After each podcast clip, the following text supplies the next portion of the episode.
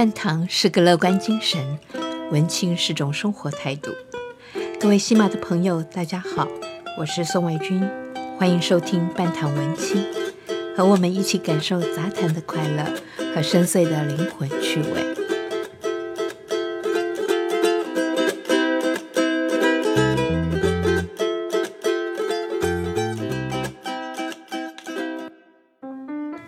大家好，我是宋卫军。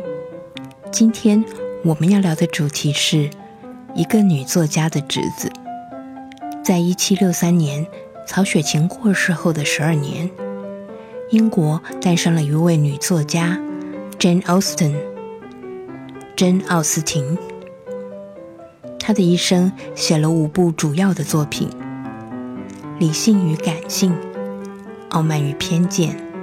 曼斯菲尔特庄园和艾玛诺桑爵士劝导，他小说中的情节总是如实反映了在19世纪女性为了追求社会地位与经济保障而把婚姻作为依靠，甚至为了避免当时对女性作者的贬义，他的前四本小说都是以中性的笔名出版。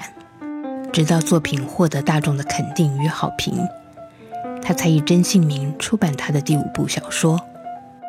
珍·奥斯汀终身未婚，而他所撰写的小说的版税，使他获得了一定程度上的经济和心理独立。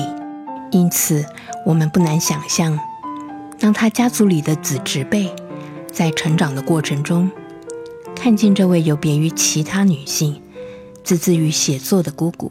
在他们心灵中所投射的特殊印象。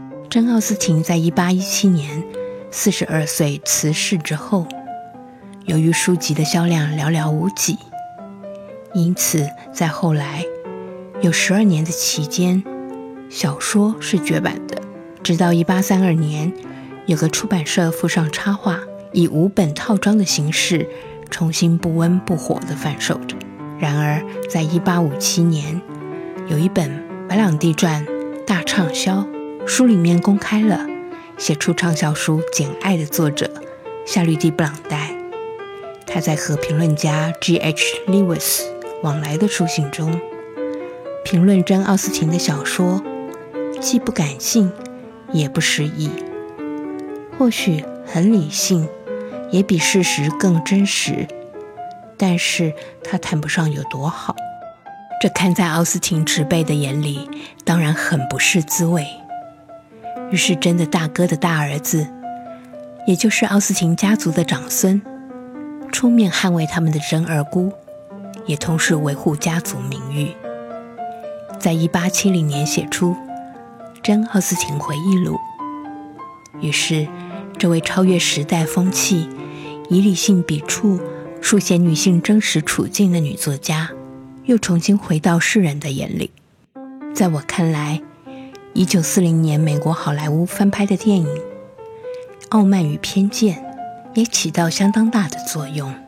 一九四零年正是第二次世界大战开打的第二年，全世界都处于一个隐约不安的氛围，没有人知道明天会发生什么事，只有战争这件事是真实的。《傲慢与偏见》这部电影吸引人们阅读原著。那个逐渐没落的英国地主家庭的女儿们，为了家庭的地位和自己的未来，必须灌注全部心神，投入社交圈的战场，漂亮的赢得改善生活的婚姻战役。于是，金钱、阶级、责任与交际礼仪这些非常不浪漫的元素。通过珍·奥斯汀细腻的观察和干净的笔法，收获男性读者们的认同，也迭代了习惯阅读激情和罗曼蒂克的女性读者们的认知。然后，正如我们所经验的，社会不断裂变、进化，在竞争激烈的环境下，渐渐的，很多男性看待婚姻，更像是看待一个合伙事业。